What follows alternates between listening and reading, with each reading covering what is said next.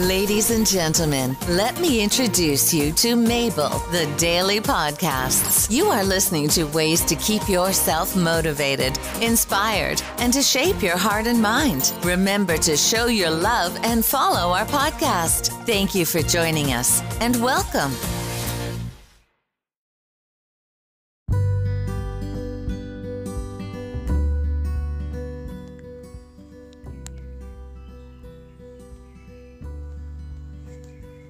Hello, everyone. Today, with the birds chirping here and also some kids playing around, I would like to share with you a meditation on hope and love in a time of struggle.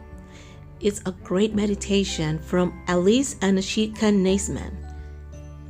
And it says like this In a world so filled with brokenness and sorrow, it would be easy to love ourselves in never ending grief, to be choked by our outrage, to be paralyzed by the enormity of suffering, to feel our hearts squeezed tight with hopelessness. Instead, this morning, let us simply breathe together as we hold our hearts open breathing in as our hearts fill with compassion, breathing out as we pray for healing in our world and in our lives, breathing in, opening ourselves to the transforming power of love, breathing out as we pray for peace in our world and in our lives, breathing in as we hold hope in our hearts. Breathing out as we pray for justice in our world and in our lives.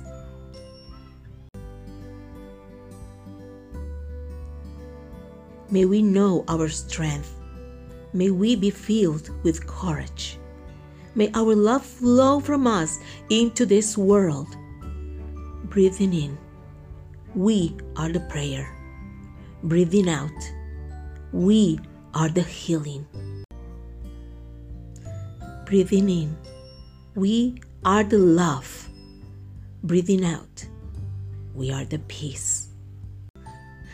Breathing in, we are the hope. Breathing out, we are the justice. May we know our strength. May we be filled with courage. May our love flow from us into this world. Amen. Blessed be, may it ever be so. Until next time.